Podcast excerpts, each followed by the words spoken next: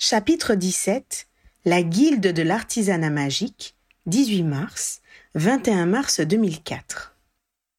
Le lendemain matin, Truston vint leur apporter le complément d'informations qu'il avait réuni sur l'actuel maître de guilde de l'artisanat magique. Ni la liste de ses derniers contrats, ni l'enquête rapide sur son épouse et ses enfants n'amenèrent d'éléments nouveaux. Et pour les aides? demanda Harry. Truston sortit un petit rouleau de sa poche et le déroula. Blaise Zabini, commença-t-il.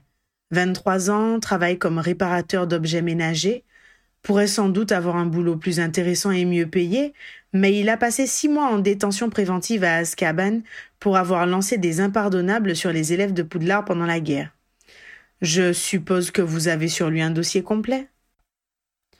Harry se souvint avoir lu le compte-rendu de son procès. Comme la plupart des étudiants qui avaient torturé leurs camarades sous l'impulsion de leur professeur, il avait été relaxé. En effet, on avait assimilé à un impérium l'ordre d'une autorité supérieure associée à la brutalité exercée sur ceux qui s'étaient montrés réticents à suivre les directives des carreaux. Pourquoi fait-il ce boulot? demanda-t-il. Je croyais que sa mère était riche. Effectivement, intervient Pritchard. Elle est dans nos dossiers pour avoir perdu sept maris très fortunés de façon plus qu'étrange. Mais elle est très habile, car on n'a jamais réussi à la coincer. Il récupéra sur son bureau une série de rouleaux volumineux, aux côtés desquels les parchemins de Truston parurent soudain bien réduits. Il semble que la mère ait désiré mettre de la distance entre elle et son repris de justice de fils. À sa sortie de prison, le jeune Blaise a été hébergé par un de ses cousins avant de se trouver un endroit pour vivre. Quant à Mrs. Aphrodite Zabini, elle est à l'étranger depuis six mois au moins, et une enquête est en cours pour vérifier qu'elle y est toujours. À moins qu'elle n'ait des vues sur l'un des fils Whitehorn, ce dessin ne lui apporte pas grand-chose, jugea froidement Harry. Ils sont déjà mariés, précisa le brigadier. Seule la fille est encore célibataire. J'ai envoyé une équipe pour enquêter sur eux. L'aîné s'appelle Jorg. Il est rentré hier soir du Canada où il réside avec sa famille. Il a deux petites filles et est à la tête d'une entreprise qui vend des produits britanniques en Amérique du Nord. Les balais de son père ne représentent qu'une petite part de marché. J'ai pensé que vous voudriez enquêter vous-même sur Quentin. Je n'ai donc pas d'éléments sur lui à vous communiquer. Cindy Whitehorn est couturière chez Madame Guipure. Cette dernière est très satisfaite de son employé et elle m'a assuré qu'elle semblait aimer son métier. Là non plus, le mobile n'est pas évident, soupira Harry. D'autres noms en Z? Mademoiselle Zeller, annonça le brigadier. Il y avait une fille de ce nom à Poudlard, se souvint Harry. Plusieurs classes en dessous de moi. Rose est sortie de Poudlard l'été dernier, confirma le policier. A commencé dans une imprimerie magique? On n'a rien trouvé de particulier sur elle, mais nous sommes encore sur ce dossier. Ses parents sont moldus. Rien ne prouve que ce Z que vous recherchez avec tant d'énergie soit lié à cette affaire, rappela Pritchard. Mis à part Flamel, nous n'avons pas tellement de pistes, se défendit le brigadier. Pritchard haussa les épaules. Harry ne dit rien, mais se sentit déçu que son supérieur ne soit pas convaincu de l'importance de Z. Si Whitehorn savait quelque chose que l'autre voulait cacher, cela faisait un bon mobile de meurtre. Mais sans doute s'emballait-il à tort. Cet après-midi à 14 heures se tiennent les funérailles de Whitehorn, reprit le partenaire de Harry. Potter et moi y serons pour voir qui a fait le déplacement. D'après mon beau-frère Ron Weasley, qui appartient à la guilde de l'artisanat magique, il y aura beaucoup de monde, signala Harry. Savez-vous si le ministère a pris les dispositions nécessaires? La moitié de ma brigade s'y trouvera, le rassura Truston. Quand c'est le cas, c'est qu'un grand rassemblement est attendu. Il en dit quoi d'autre, ton copain Weasley? Insista Pritchard, en tant qu'artisan. Qu'est-ce qu'il pense de cette disparition? Il m'a semblé très choqué et s'inquiète de savoir qui se présentera à la place de Whitehorn pour mettre fin au mandat successif de Flamel. Qui pourrait le remplacer selon lui? demanda Pritchard avec intérêt. Zonko, répondit Harry en insistant sur le Z, le propriétaire du magasin de farce et Astrap. Sauf que, toujours selon Ron, celui-ci a refusé de se présenter au début de la campagne, alors qu'il avait toutes ses chances. Sylvan Dunstan et Archibald Sawbridge, les autres candidats ne font pas le poids devant Flamel, d'après lui. Bien, dès demain, Nous irons voir ce que Zonko dit de tout cela, décida Pritchard. Il a deux fils, lui aussi, précisa Truston, en sortant un parchemin de sa poche. Léandre et Dorian. L'un travaille à la boutique de son père et l'autre comme vétérimage au haras de Broadstone. Nous nous chargerons des recherches à leur sujet dorénavant, indiqua sèchement Pritchard. Comme vous voudrez, répondit Truston, sa sobriété n'ayant d'égal que la froideur de son regard.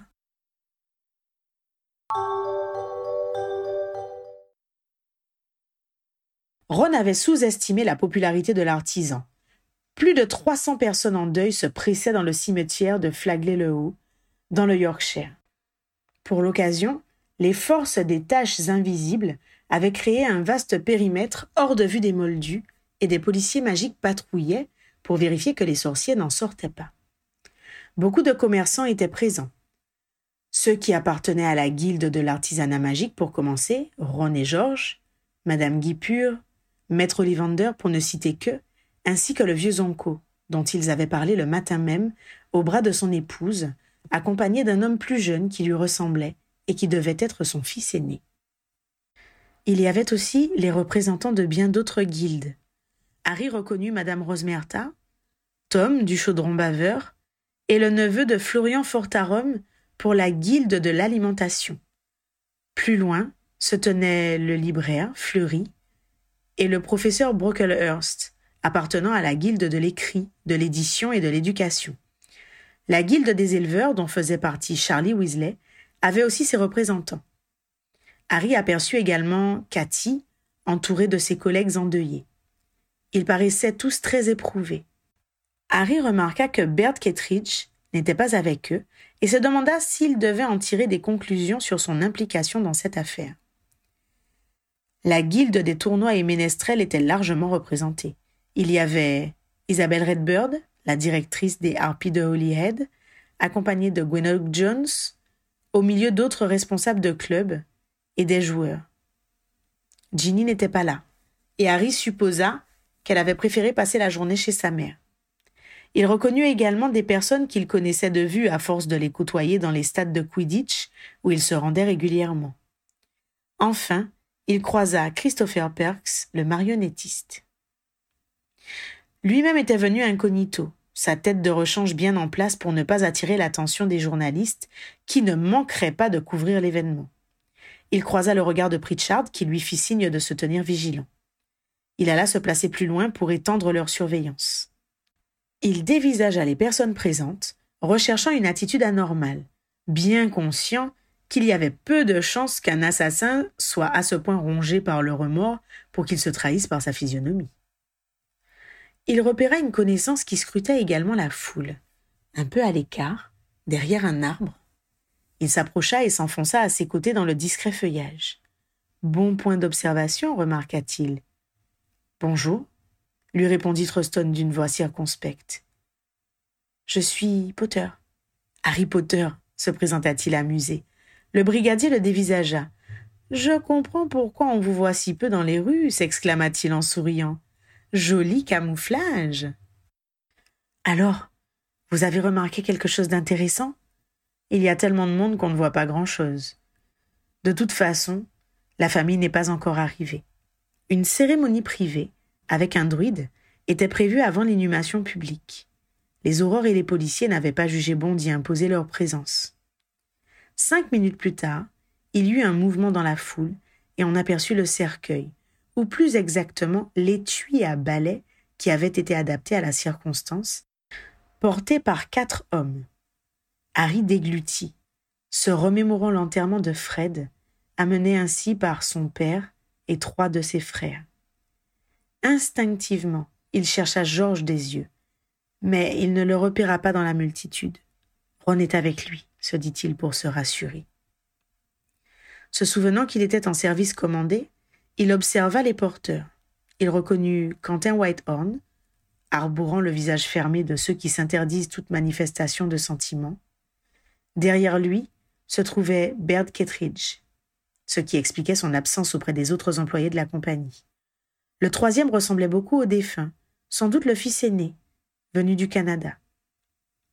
Le dernier avait la soixantaine et s'apparentait plutôt à Mrs. Whitehorn.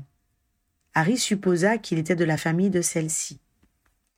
Derrière le funèbre cortège suivaient des silhouettes féminines voilées de crêpes, comme l'avaient été Molly et Andromeda six ans auparavant, ainsi que des sorciers en grand deuil. La mise en terre, le discours de Quentin, le long défilé de ceux qui étaient venus rendre un dernier hommage à celui qui avait révolutionné les modes de fabrication des balais, s'étira durant des heures. Au bout d'un moment, toutes les figures graves se mélangèrent dans l'esprit de Harry. Seule la vue d'une Rita Skeeter interrogeant ceux qui attendaient leur tour pour passer devant la tombe provoqua chez lui un sursaut d'intérêt. J'aurais dû me douter qu'elle serait là, grogna Harry à l'intention du brigadier. Une manifestation populaire et une réputation à salir, elle ne pouvait pas rater ça. Hmm, je ne suis pas aussi sévère que vous à son sujet. Même déformée et interprétée, les faits qu'elle révèle ont toujours un fond de vérité. Elle nous indique ainsi parfois des pistes intéressantes à suivre. Harry eut envie de répondre vertement, mais il ne connaissait pas assez Truston pour se laisser aller. Il tourna donc cette fois sa langue dans sa bouche pour trouver une réplique qui ne soit pas trop agressive et qui démonte la vision du brigadier. Il repensa à tout ce qu'elle avait annoncé de faux, la folie de Dumbledore, sa propre instabilité, l'enfermement d'Ariana et l'amitié de son ancien mentor pour Grindelwald. À sa grande surprise, il dut reconnaître que Truston n'avait pas tout à fait tort. La folie apparente de Dumbledore prenait source dans l'originalité de ses propos, attitude volontaire du vieil homme pour ne pas avoir de compte à rendre à ses alliés. C'est grâce à la journaliste qu'il avait appris que le directeur de Poudlard avait vécu à Godric's Hollow, qu'il avait eu une sœur dont la destinée avait été tragique, et qu'il avait effectivement été lié à Gellert Grindelwald. À l'inverse, n'avait-elle pas fait un bon article sur sa rencontre avec le mage noir et la mort de Cédric? Elle y avait été contrainte, il est vrai, mais elle aurait pu s'en acquitter beaucoup moins bien. Même s'il pouvait lui reprocher de toujours restituer de manière malsaine les renseignements qu'elle déterrait, le policier énonçait un fait. La plupart de ses déclarations étaient fondées sur une information véritable. Et elle avait un don incontestable pour les dénicher. Que dit-elle de cette affaire? demanda-t-il au lieu de protester elle fait feu de tout bois et elle a sous-entendu qu'un membre de sa famille aurait pu vouloir mettre la main sur la société Nimbus. Mais elle n'exclut pas que ce soit un fidèle de Flamel ou un artisan sur lequel Whitehorn savait trop de choses qui a cherché à le faire taire. Vérifier ce que trafique Z cita Harry? On ne peut pas non plus laisser de côté la piste Flamel, jugea le brigadier. Par contre, je ne pense pas que le crime profite aux héritiers Whitehorn, réfléchit tout Harry. Ou du moins, cela leur aurait été plus avantageux si l'atelier n'avait pas été détruit par la même occasion. Il reporta son attention vers la foule et se rendit compte avec horreur que Rita Skeeter leur fonçait dessus. Je m'appelle Smith, eut-il tout juste le temps de murmurer avant qu'elle ne soit sur eux. Brigadier Truston, roucoula-t-elle, votre présence ainsi que celle des aurores signifie-t-elle que nous avons affaire à un crime et non un accident comme l'entourage le prétend? Harry grimaça en l'imaginant harceler la famille pour avoir des informations avant de réaliser que c'était exactement ce que le brigadier et lui faisaient depuis deux jours. Il se demanda si elle avait tenté d'interroger Pritchard avant eux. Nous sommes toujours présents pour les manifestations de cette envergure, répliqua tranquillement le brigadier, en englobant d'un geste la foule qui continuait à s'écouler. Vous êtes nouveau dans la police? questionna brusquement Rita en s'adressant à Harry. Je viens d'arriver, répondit-il en tâchant de parler du nez, regrettant de ne pas avoir modifié magiquement sa voix. J'ai mal entendu votre nom, insista Rita. Bob Smith est encore en apprentissage, intervient Truston. Va vérifier que personne ne déborde de la zone protégée du cimetière, lui ordonna-t-il. Quand il y a autant de monde, il y a toujours une dizaine de distraits qui sortent du périmètre, expliqua-t-il obligeamment à Rita pendant que Harry s'esquivait. Le jeune aurore fit un détour derrière un arbre pour changer de tête une fois de plus. Il en avait maintenant plusieurs en réserve grâce aux filatures qu'il avait effectuées les mois précédents. Il choisit celle qu'il utilisait le moins et se rapprocha de son partenaire. Quoi de neuf? demanda-t-il. Pas grand-chose pour le moment, répondit Pritchard. Et toi je viens d'échapper à une skitter en chasse, mais sinon, je n'ai rien remarqué d'intéressant. Elle n'est pas la seule à être ici pour le boulot, souligna son coéquipier, en montrant du menton à Harry, un homme en train d'écouter un autre, tandis qu'une plume courait à toute vitesse sur un parchemin flottant près de son épaule. Elle a demandé pourquoi on était là, continua Harry. Qu'as-tu répondu? Truston a dit que c'était à cause de la foule et m'a envoyé voir ailleurs pour me permettre de m'échapper. Ils regardèrent en direction de la journaliste et du brigadier. Rita, qui elle aussi avait sorti une plume, était toujours en train de tenter de soutirer des informations au policier. Il semblait que les lèvres de celui-ci ne remuaient pas beaucoup, à l'opposé de la plume qui courait sur le parchemin avec frénésie. J'espère qu'il ne dira pas trop de bêtises, dit Pritchard. Je suis certain qu'il s'en tirera mieux que moi, estima Harry avec sincérité. Il n'aimait pas la façon dont son partenaire dénigrait le policier à chaque fois qu'il en avait l'occasion.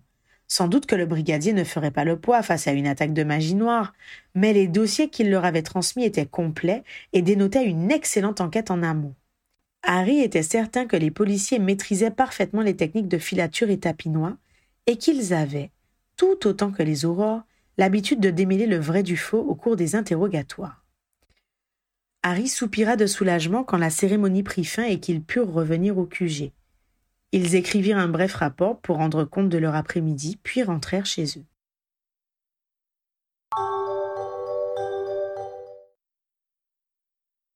À la première heure le lendemain, ils se rendirent en cheminée au siège de la compagnie Plomberie Flamel. L'âtre d'arrivée n'était pas bloqué, et ils déboulèrent sans délai dans un hall d'accueil. Une jeune sorcière à corte, au chapeau pointu coquettement incliné sur sa tête, leur adressa un sourire avant de demander Que puis-je pour vous, messieurs? Nous aimerions voir personnellement Aurélien Flamel, s'il vous plaît, une affaire privée. Cela ne sembla pas étonner l'hôtesse, qui leur indiqua Maître Flamel se trouve actuellement au bureau de la guilde pour tenir sa permanence. C'est accessible en cheminée à l'adresse Guilde des artisans. Vous ne pouvez pas vous tromper. Je vous remercie, mademoiselle, salua Pritchard, avant de replonger dans le réseau de cheminettes suivi par Harry. Le point d'arrivée était un vaste vestibule dont les murs étaient recouverts de tapisseries. Elle représentait divers métiers de l'artisanat et était animée, à l'instar des peintures et des photographies sorcières. Fasciné, Harry contempla les sculpteurs de bois faire virevolter leurs baguettes au-dessus d'une souche pour la débiter en meubles élégants. Il observa les tuyaux sortir en ondulant de grands bacs de métal en fusion sous la direction de plombiers qui évoquèrent pour lui des charmeurs de serpents. À côté, des enchanteurs donnaient vie à des objets inanimés et les bâtisseurs faisaient bondir des pierres pour assembler les maisons. Pas mal, admit Pritchard. Ils se dirigèrent vers le panneau Bureau du maître de guilde qui indiquait la direction un peu plus loin. Ils débouchèrent sur une sorte d'antichambre, meublée de sièges qui donnait sur une pièce dont la porte était entr'ouverte.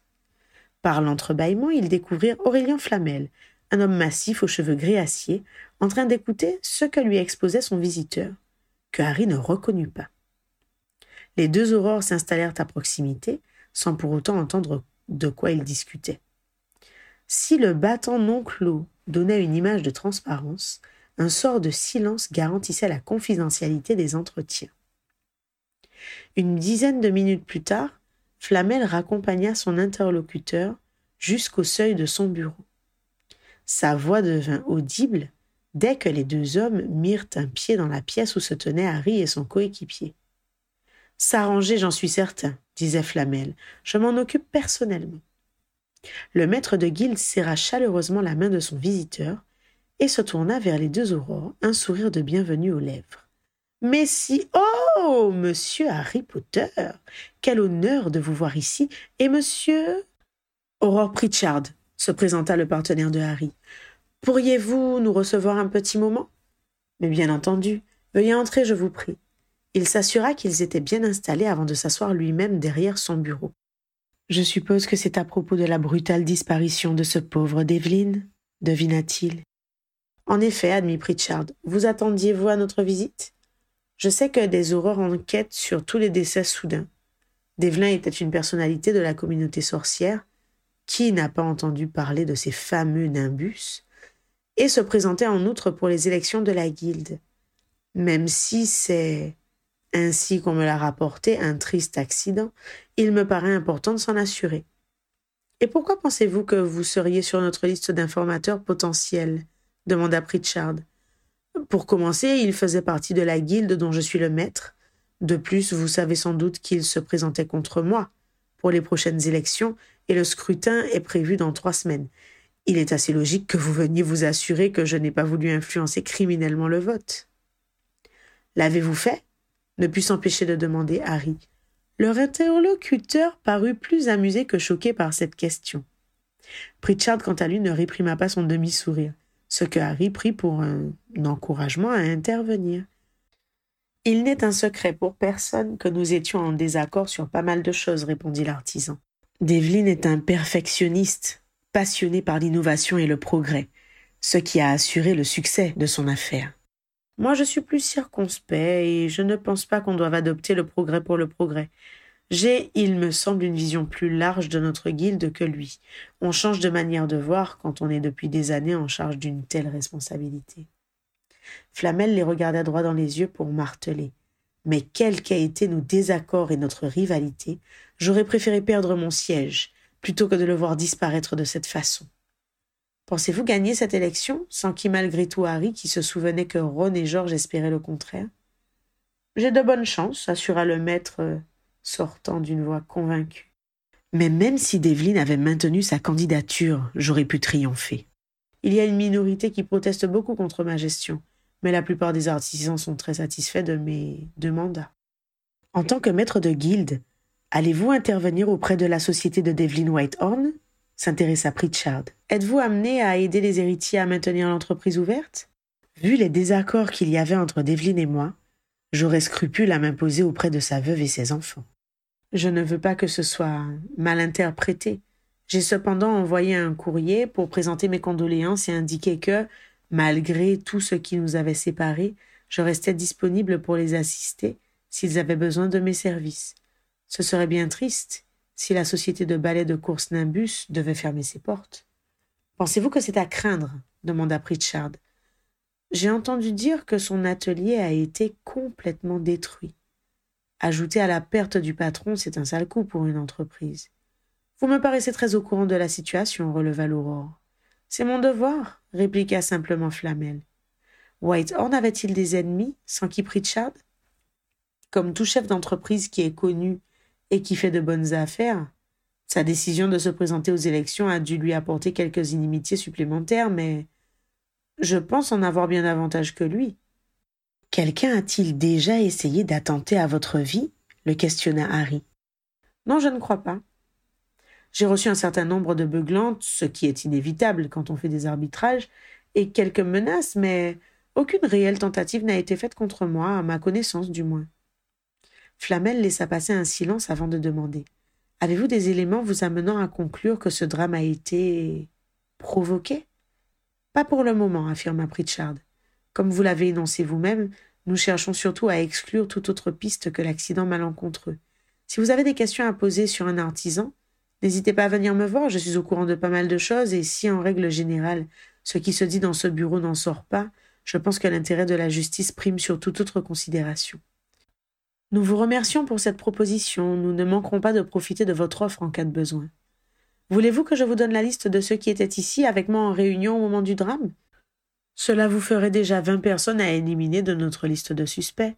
Pourquoi pas dit Pritchard d'un ton neutre, sans montrer de surprise ni d'amusement devant l'empressement de son interlocuteur à fournir un alibi qu'on ne lui demandait pas. Je la rédige et je vous l'envoie aujourd'hui, promit l'artisan.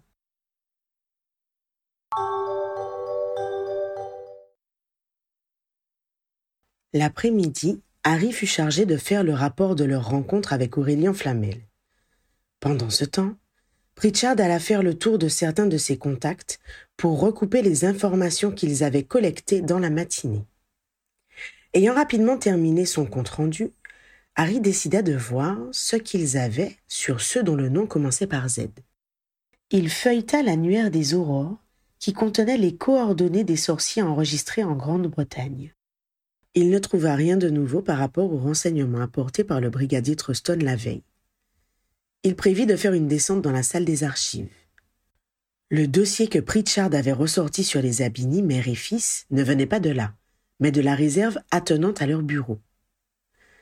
Une fois que l'ascenseur l'eut mené au plus bas étage des servis, Harry prit l'escalier qui descendait au dixième niveau. En passant devant la salle d'audience numéro 10, il y eut un petit frisson. En repensant à l'interrogatoire de Mrs. Cattermole par la sadique ombrage assistée des détraqueurs. Une fois arrivé à destination, il consulta le registre magique des archives. Une fois qu'il eut éliminé toutes les personnes décédées, un ou deux siècles auparavant, il ne restait plus qu'un dossier correspondant à ses recherches au nom de famille Zonko. Il le localisa et entreprit sa lecture.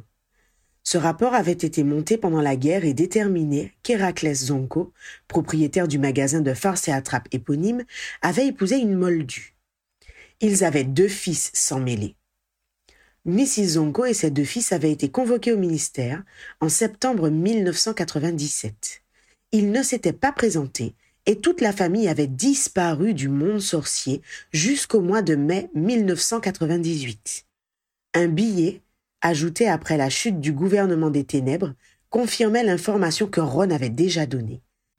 Les Oncos avaient accueilli chez les Moldus d'autres artisans qui fuyaient eux aussi les autorités.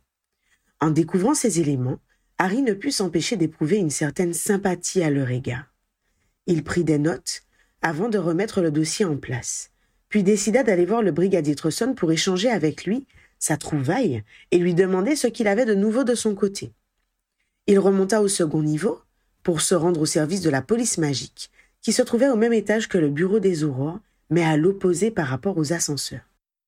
Il poussa le battant qui marquait l'entrée de la pièce, plus modeste que celle où il travaillait lui-même, et, de la porte, chercha le brigadier des yeux.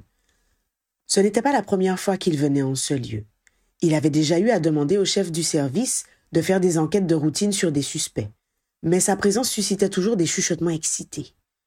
Heureusement, il repéra rapidement Truston qui lui faisait signe. Je suis content de vous voir, l'accueillit le policier. Je suis passé dans votre bureau il y a dix minutes, mais vous étiez absent. Je suis descendu aux archives, expliqua Harry. Il lui fit un résumé de ce qu'il avait trouvé, puis raconta leur entretien avec Aurélien Flamel. Et vous, de votre côté, conclut-il, le policier sourit d'un air excité et lui mit un papier sous le nez. Vous l'avez déjà lu? demanda-t-il. Il était sur le bureau de Whitehorn, le reconnut Harry. Ce sont des formules d'arithmancie, c'est ça? Pas tout à fait. C'est de la physique, de l'aéronautique pour être plus précis.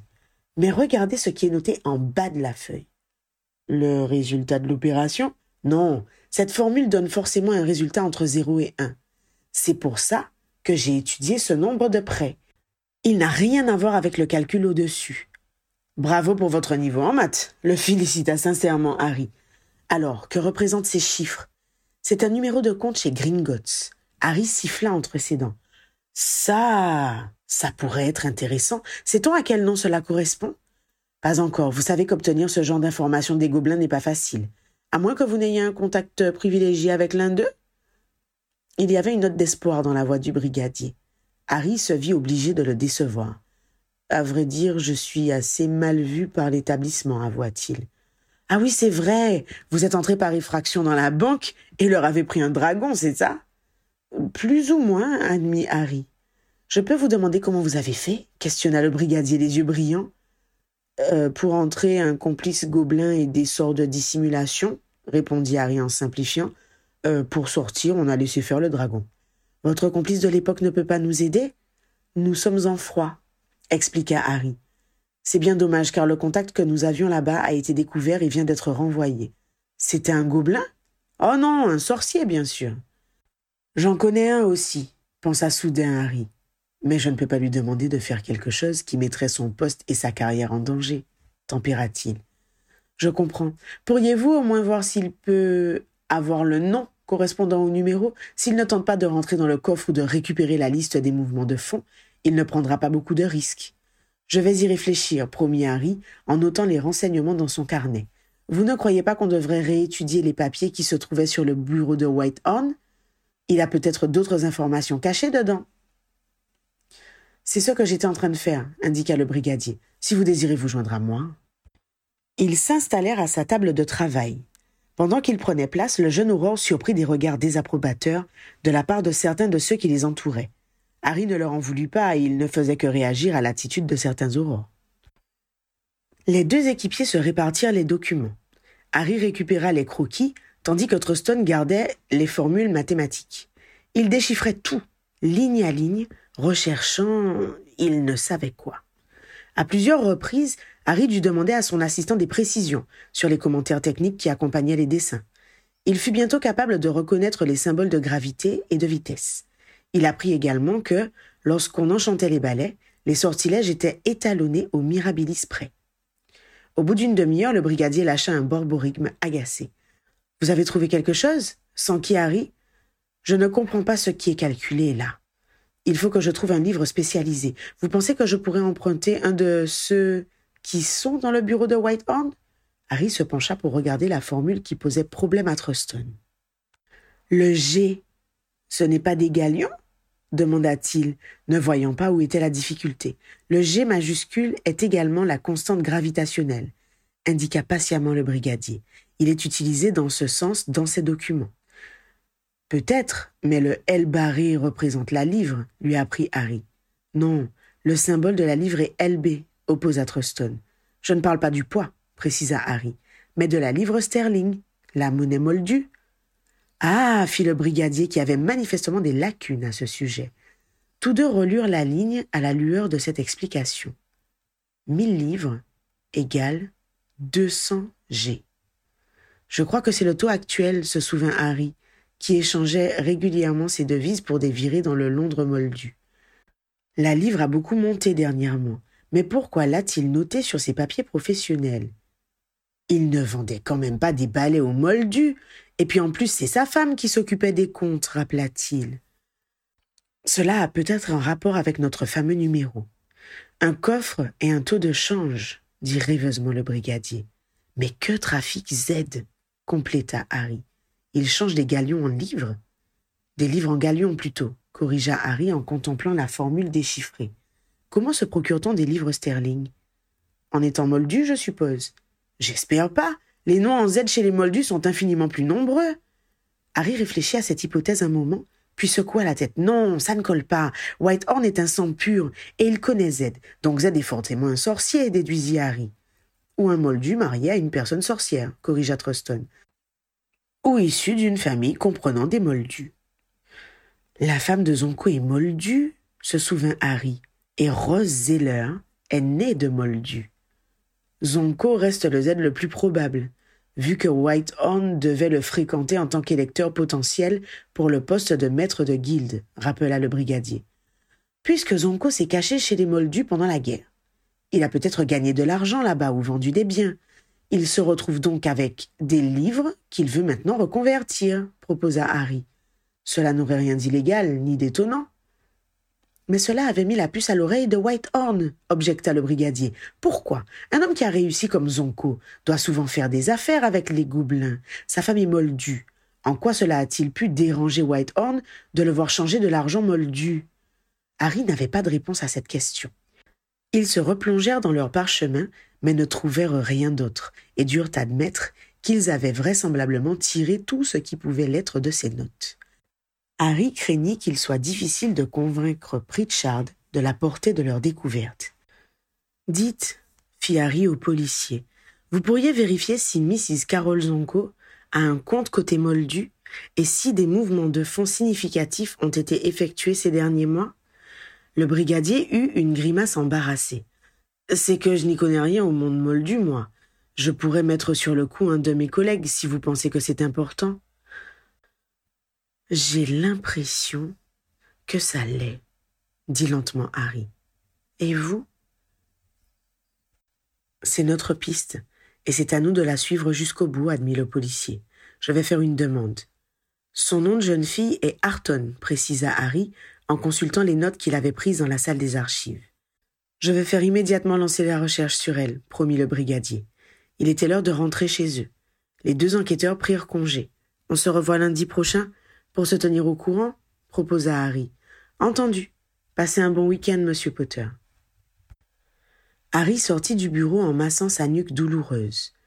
Il était heureux d'avoir un peu avancé sur ce dossier, et surtout qu'on soit vendredi soir, et qu'il ait entraînement de Quidditch avec ses collègues. Se faire houspiller par Obday lui changerait agréablement les idées.